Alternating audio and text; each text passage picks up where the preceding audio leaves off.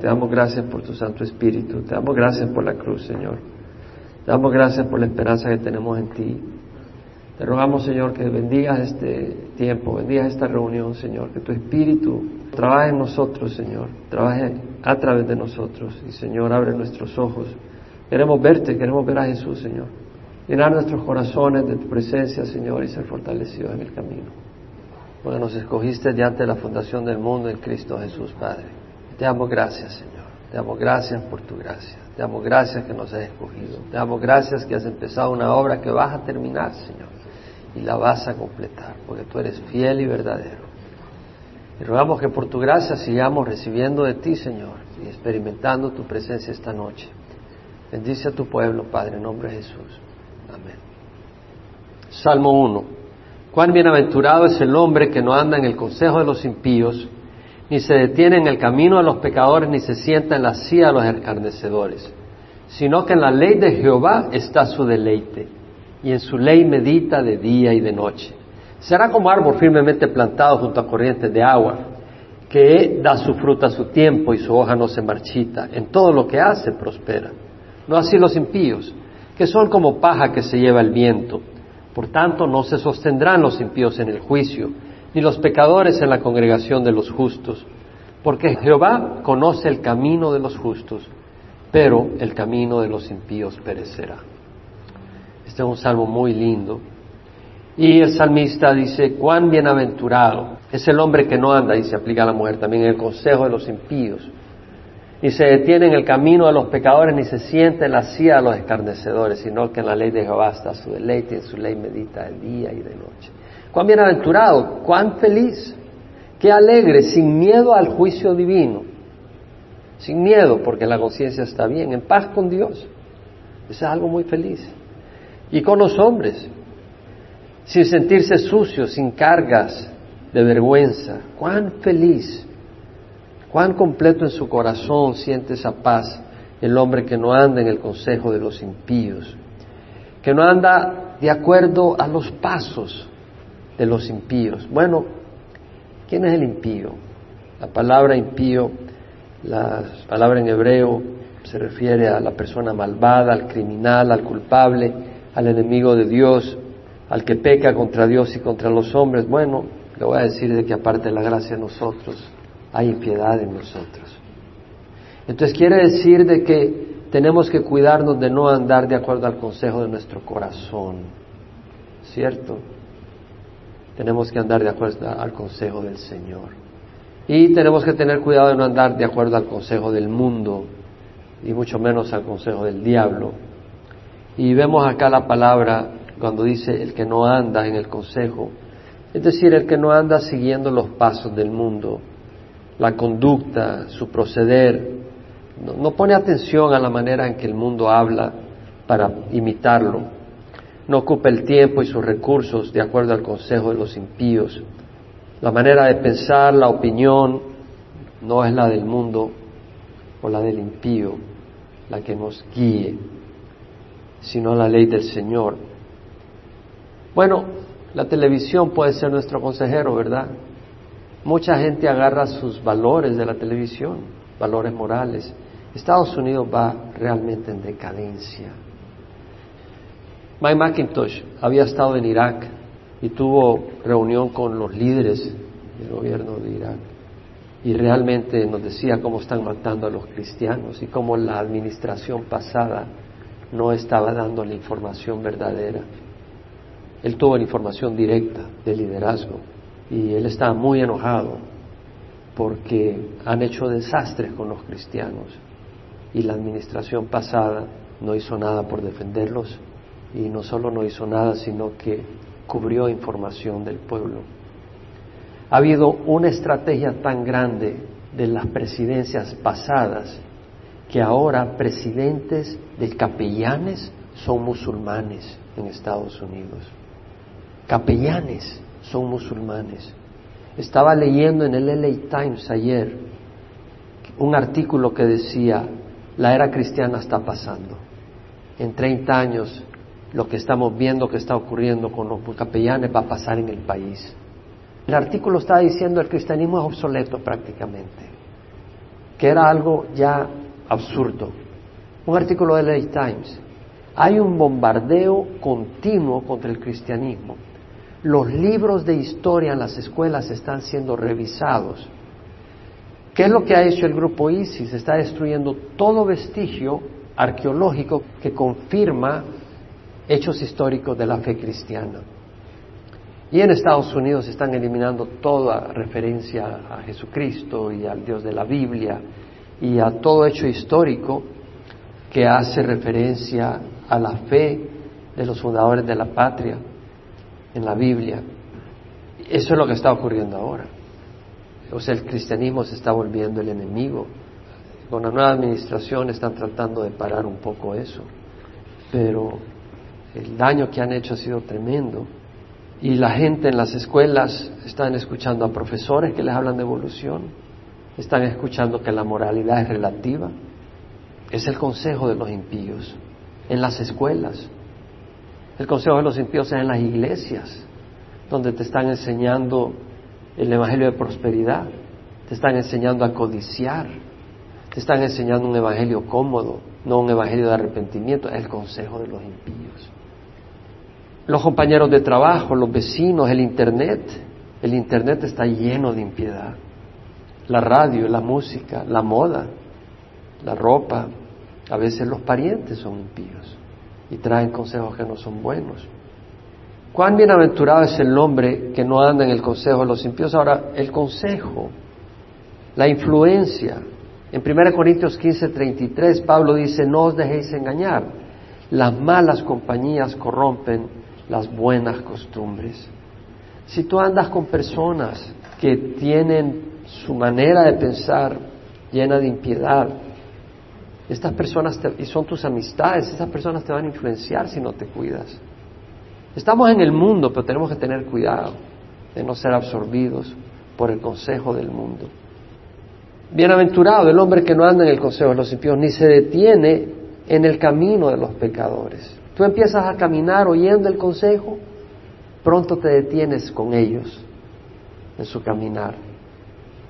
No se detiene el camino de los pecadores, ni se siente en la silla de los escarnecedores. ¿Qué hace el mundo? El mundo se burla. Este es un aleluya. Este es el domingo que vas a ver de pasear. Este a la iglesia está metido. Este es un débil. Le insultas y, ¿dónde está el valor? No se tira los golpes. Es un cobarde el mundo se burla. Oh, creen de que Dios ¡pum! y creó el mundo. Tan locos. Nosotros ya descubrimos que es un Big Bang, ¿verdad? Entonces vemos cómo hablan en forma arrogante. Tenemos que tener cuidado. Cuán bienaventurado es el hombre que no anda en el consejo de los impíos, ni se detiene en el camino de los pecadores, ni se siente en la silla de los escarnecedores, sino que en la ley de Jehová está su deleite y en su ley medita de día y de noche. Qué bueno, es el contraste. En la ley de Jehová, en la instrucción de Jehová, en la palabra de Dios, en la ley, es lo que estamos haciendo.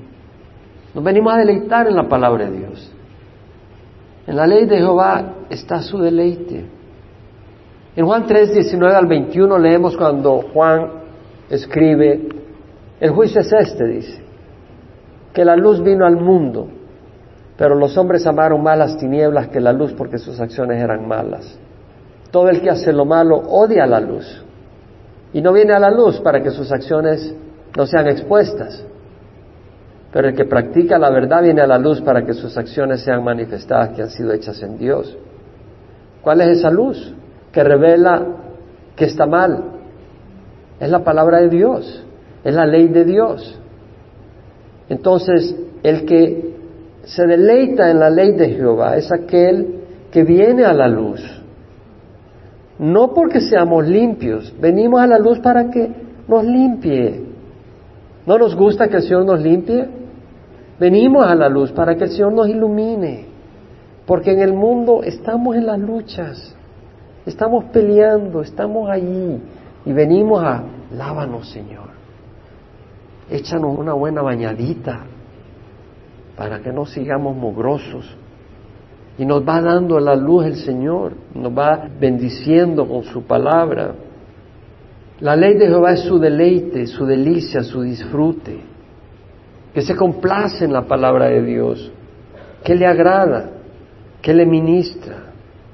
La palabra de Dios es linda, es buena la palabra de Dios. La instrucción que tiene la palabra de Dios es real. Tú vas a que te instruyan en la escuela muchas veces y te instruyen locuras. Ve a la escuela, aprende matemática, etcétera, pero no le creas devolución ni de la inmoralidad que te meten ahí, porque eso no es de Dios. Pero la palabra de Dios es hermosa. El Salmo 119 que habla de la palabra de Dios, en el versículo 97, me llamó la atención, porque dice, cuánto amo tu ley. Todo el día es ella mi meditación. Cuán bienaventurado el hombre que no anda en el consejo de los impíos, ni se detiene en el camino de los pecadores, ni se sienta en la silla de los escarnecedores, sino que en la ley de Jehová está su deleite y en su ley medita de día y de noche. Y ahí dice, todo el día ahí es mi meditación. Tus mandamientos me hacen más sabio que mis enemigos. La palabra de Dios te da sabiduría. Yo estoy leyendo proverbios. Y digo, ¿por qué no lo he hecho parte de mi vida? Sí me han servido, pero yo digo, ¿cómo quisiera que realmente fueran realidad en mí muchos de ellos? Hay algunos que enseñan la prudencia, por ejemplo, y dice, guarda la prudencia y la discreción que serán vida para tu alma y adorno para tu cuello. Muy lindo, pero digo, si yo hubiera entendido este versículo, y hubiera sido parte de mi sangre, de mí, cuántas cosas me pudiera haber evitado por ser prudente. ¿Sí me explico? La palabra de Dios te instruye. Y vemos acá que dice, me hacen más sabio que mis enemigos, porque son míos para siempre, los tenemos. Tengo más discernimiento que todos mis maestros, nos da discernimiento. Una cosa es sabiduría, pero otra cosa es discernir nos da discernimiento, porque tus testimonios son mi meditación. Cuando meditamos, discernimos. Entiendo más que los ancianos porque tus preceptos he guardado, es decir, te, da entendimiento. Salmo 119, 100. Entiendo más que los ancianos, te da entendimiento. De todo mal camino he refrenado mis pies para guardar tu palabra. Es decir, la palabra de Dios va a ser incompatible con el camino malo de todo mal camino he refrenado mis pies, porque he guardado tu palabra. Es decir, la palabra de Dios te va a guardar del mal camino. No me he desviado de tus ordenanzas porque tú me has enseñado. Dios nos enseña a través de su palabra. Dice, no me he desviado de tus ordenanzas, por eso necesitamos la palabra de Dios. No me he desviado de tus ordenanzas porque tú me has enseñado. ¿Cómo? A través de la palabra. Cuán dulces son a mi paladar tus palabras más que la miel a mi boca.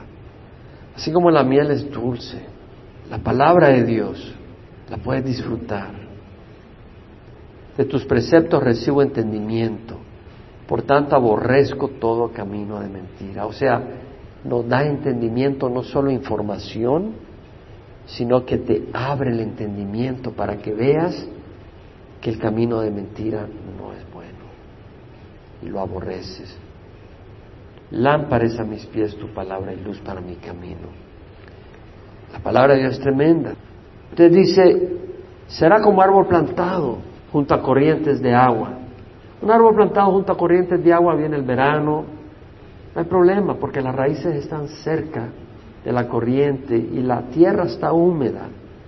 Entonces las raíces pueden chupar el líquido con los nutrientes y nutrir el árbol y producir hojas verdes y da su fruto a su tiempo, a su debido tiempo.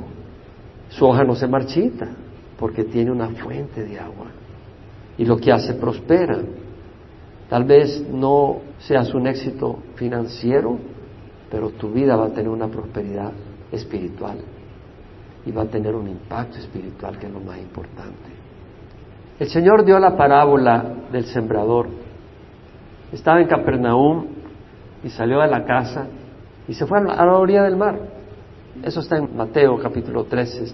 Y se le acerca una gran multitud, de manera de que él se sube a la barca y se sienta para poder darles enseñanza. Y mientras él está sentado, la multitud está parada a la orilla del mar escuchando a Jesús. Y él le cuenta una parábola. Le habla en parábolas y le da la parábola al sembrador. Dice, el sembrador salió a sembrar y cierta semilla cayó junto al camino. Y vinieron las aves del cielo y se la llevaron. Otra semilla cayó en pedregales donde había poca tierra. Y porque había poca tierra, brotó rápido, pero salió el sol y la quemó. Y como había poca tierra, no había mucha, la raíz no produjo mucha raíz y se quemó, se secó. Otra cayó junto a espinos y los espinos crecieron junto con el cereal ahí, pero lo estrangularon, ya no produjo. Otra cayó en buena tierra y produjo el ciento por uno, sesenta, treinta. El que tiene oídos que oiga. Me llama la atención varias cosas de esa parábola antes de reflexionar en la parábola. Me llama la atención que el Señor, al compartir la parábola, dice en el versículo 10, acercándose los discípulos le dijeron, ¿por qué nos hablas en parábolas? Si él respondiendo le dijo, porque a vosotros se os ha concedido conocer los misterios del reino de los cielos, pero a ellos no se les ha concedido. Hermanos, a nosotros se nos ha concedido conocer el misterio del reino de los cielos. A nosotros se nos ha concedido conocer las escrituras. ¿Cuántas personas no tienen interés en la Biblia porque no entienden? Pero nosotros podemos sentarnos y escuchar y saber lo que el Señor nos está diciendo. ¡Qué bendición! Pero a ellos no. Porque a cualquiera que tiene se le dará más y tendrá en abundancia, pero a cualquiera que no tiene, aún lo que tiene se le quitará. Es decir, aquellos que somos escogidos, entendemos, porque el Señor nos explica. A sus discípulos Jesús les explicó la parábola. Los que no eran sus discípulos se quedaron mudos. ¿Qué está diciendo? ¿Qué está hablando de sembrar? No entendieron. Pero sus discípulos Jesús les explicó la parábola y a nosotros el Espíritu Santo nos explica las cosas. Entonces vemos de que Él dice, al que tiene se le dará más. Nosotros hemos aprendido cosas, podemos decir amén. Y aprendemos cada día más. Recibimos y conocemos más. Pero al que no tiene aún lo que tiene se le quitará. Aquellos que no le pertenecen al Señor, escucharon algunas cosas, saben algunas cosas, pero no le han rendido la vida al Señor. Lo poco que conoce ni eso van a poder conocer al final. Por eso les hablo en parábolas, porque viendo no ven y oyendo no oyen ni entienden. Y en ellos se cumple la profecía de Isaías que dice, al oír oiréis y no entenderéis. Y viendo veréis y no percibiréis, porque el corazón de este pueblo se ha vuelto insensible y con dificultad oyen con sus oídos. Y sus ojos han cerrado, no sea que vean con los ojos y oigan con los oídos y entiendan con el corazón y se conviertan y yo los sane. Cuando te vas a Isaías, que está en el capítulo 6 esa cita, es que el Señor estaba ya cansado del pueblo de Israel. Y en los días de Isaías le dice, háblale, que oigan pero que no entiendan, que vean pero que no vean. Dios les dijo, le voy a cerrar el corazón. Tú les vas a hablar, pero no te van a entender. Te van a ver, pero no van a ver lo que estoy diciendo. Y eso estaba ocurriendo con el pueblo de Israel en los días de Jesús. Ellos estaban oyendo a Jesús, pero no le entendían.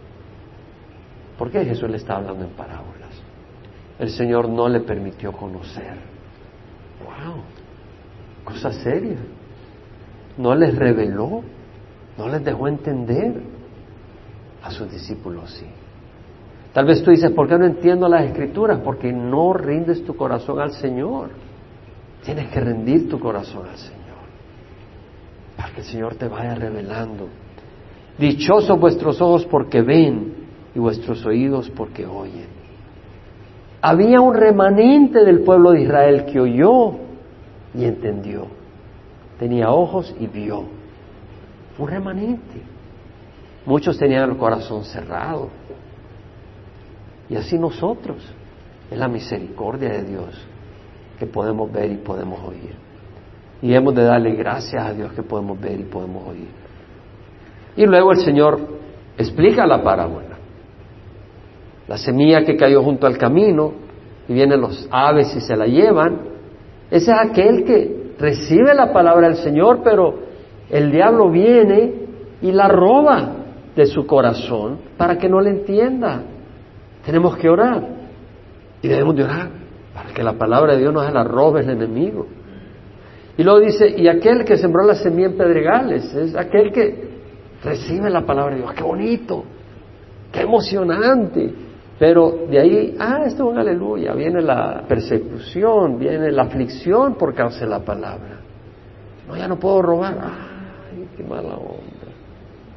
Ya no me puedo echar mis tragos. ¡Ay, qué mala onda! Se desinfla. Y la que cae entre espinos y las espinos crecen y ahogan para que no dé fruto.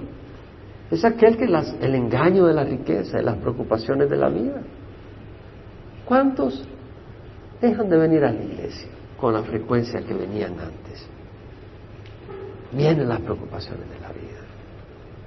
Vienen el engaño de las riquezas. O de otras cosas. Pero el que sembró la semilla en tierra buena es el que oye la palabra y la entiende. Dice la Biblia en Lucas, el que recibe la palabra con corazón recto y bueno, con su perseverancia, dio fruto. Hay que perseverar. Hay que perseverar, pero es perseverar en algo bueno. Entonces vemos que la palabra de Dios va a producir fruto. Y si somos un árbol, necesitamos vida, necesitamos agua. Y el Señor dijo, la carne para nada aprovecha. El espíritu es el que da vida. Las palabras que yo he hablado son espíritu y son vida. La palabra de Dios no solo es información, es vida. Entonces, como un árbol, nosotros recibimos esa vida que va a producir fruto. En Juan 15, 1 al 5, el Señor habla de estar unido a la palabra viva. ¿Sabe quién es la palabra viva? Jesucristo. El verbo se hizo carne. Es el logos en el griego, la palabra de Dios. Y leemos en Juan 15.1 donde dice el Señor, yo soy la vid verdadera, mi Padre es el viñador. Toda sarmiento que vino da fruto la quita. Y al que da fruto lo poda para que dé más fruto. Vosotros ya estáis limpios por la palabra que os he hablado. Permaneced en mí y yo en vosotros. Como el sarmiento no puede dar fruto por sí mismo si no permanece en la vid, tampoco vosotros si no permanecéis en mí. Yo soy la vid, vosotros los sarmientos, el que permanece en mí y en él les da mucho fruto, separado de mí, nada podéis hacer.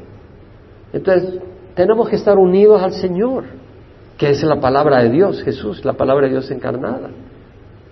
Estar unidos a Él, meditar en su palabra. Jesús mismo es vida. En la fiesta de los tabernáculos, en el último día, el gran día de la fiesta, Él se paró y en voz alta dijo, si alguno tiene sed, que venga a mí beba. Como ha dicho la Escritura, el que cree en mí de lo más profundo de su ser brotarán ríos de agua viva. El árbol necesita agua. El árbol tiene sed de agua. Y Jesús es el que nos da agua viva. Y nos hace canales de agua viva ¿Qué es lo que sembramos? No os dejéis engañar. Todo lo que uno siembra, eso segará. El que siembra para la carne, de la carne segará corrupción. El que siembra para el espíritu, del espíritu segará vida eterna. Tenemos que sembrar la palabra de Dios diariamente. En Gálatas 5, 16 al 21, el Señor nos habla y dice, Andad por el Espíritu y no cumpliréis el deseo de la carne. Porque el deseo de la carne es contra el Espíritu y el Espíritu contra la carne y estos se oponen el uno al otro para que no podáis hacer lo que queréis. Pero si estás guiado por el Espíritu no estás bajo la ley. ¿Por qué vamos a obedecer la palabra de Dios? Es porque amamos a Jesús, que es muy distinto a tengo que obedecer la ley. Y luego Pablo dice, las obras de la carne son evidentes. Ese es el fruto de la carne. Si yo no siembro en mi vida la palabra de Dios, estoy andando en el consejo de los impíos, ya sea de mi carne, ya sea del mundo o del diablo. Porque las obras de la carne son evidentes, las cuales son inmoralidad, impureza, sensualidad, idolatría, hechicería, enemistades, pleitos, celos, enojos, rivalidades, disensiones, sectarismos, envidias, borracheras, orgías y cosas semejantes contra las cuales advierto, como os he dicho antes, que los que practican tales cosas no heredarán el reino de los cielos.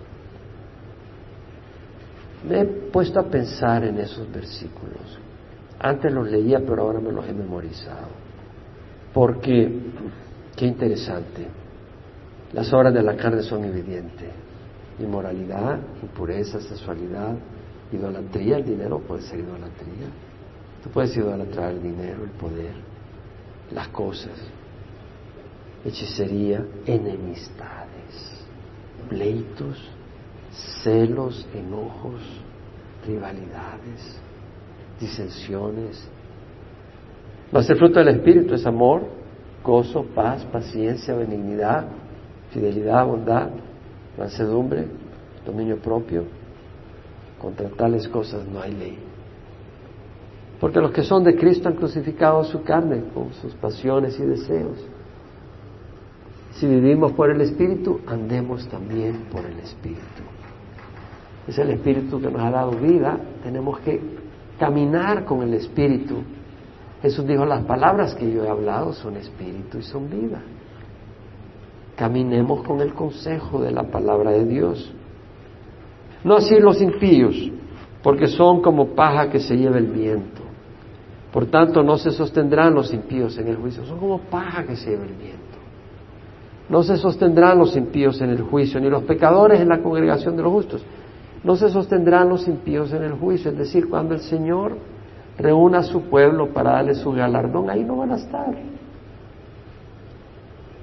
ni los pecadores en la congregación de los justos, no va a estar en la asamblea de los rectos redimidos. Porque Jehová conoce el camino de los justos, pero el camino de los impíos perecerá. Va a perecer el camino de los impíos. El camino que al hombre le parece derecho, pero a su fin es camino de muerte.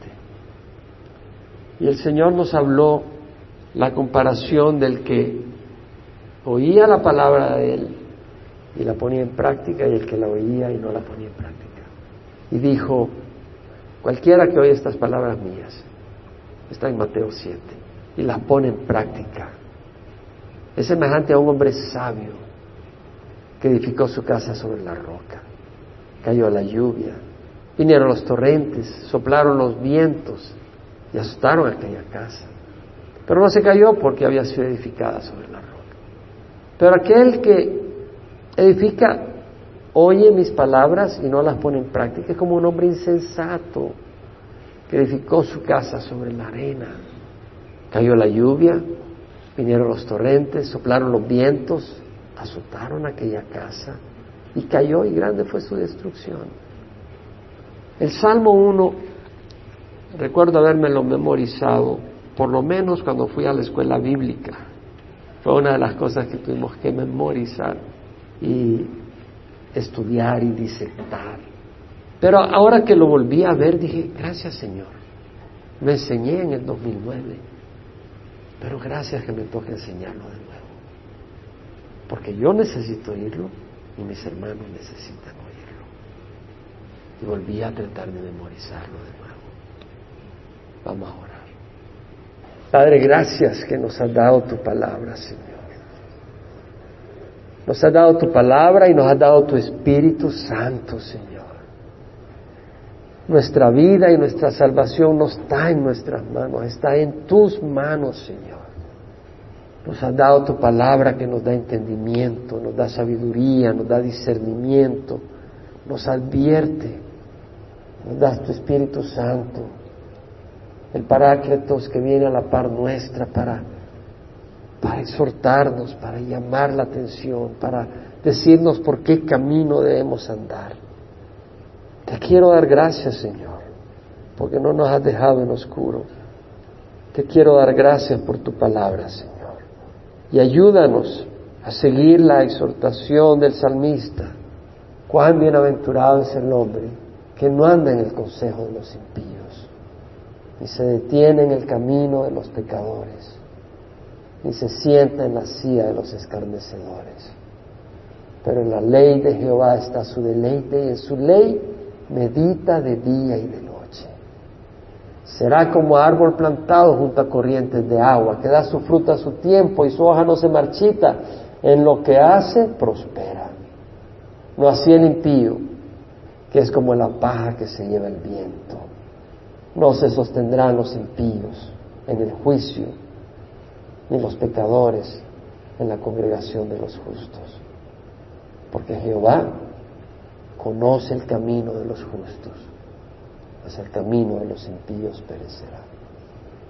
Padre Santo, que esta palabra tuya quede grabada en nuestros corazones y seamos hombres y mujeres que meditamos en tu palabra, la hacemos parte de nuestro corazón, Señor, y que esa palabra, Señor, nos guarde del maligno, nos defienda en el momento de la prueba, en el momento de la oscuridad sea la guía que dirija nuestros pasos, en el momento de la inquietud, de la lucha, sea la esperanza de la cual agarremos nuestra vida, nos agarremos de esa esperanza. En los momentos que somos azotados, Señor, sabiendo de que estamos edificados sobre la roca al obedecer tu palabra. Señor, tú eres el fiel y verdadero. Nos refugiamos en ti y tu palabra, a tener ese deseo y esa hambre y ese entendimiento de qué es tu palabra y lo importante que es para nuestras vidas. Ayúdanos, Señor, y te damos gracias en nombre de Jesús. Amén.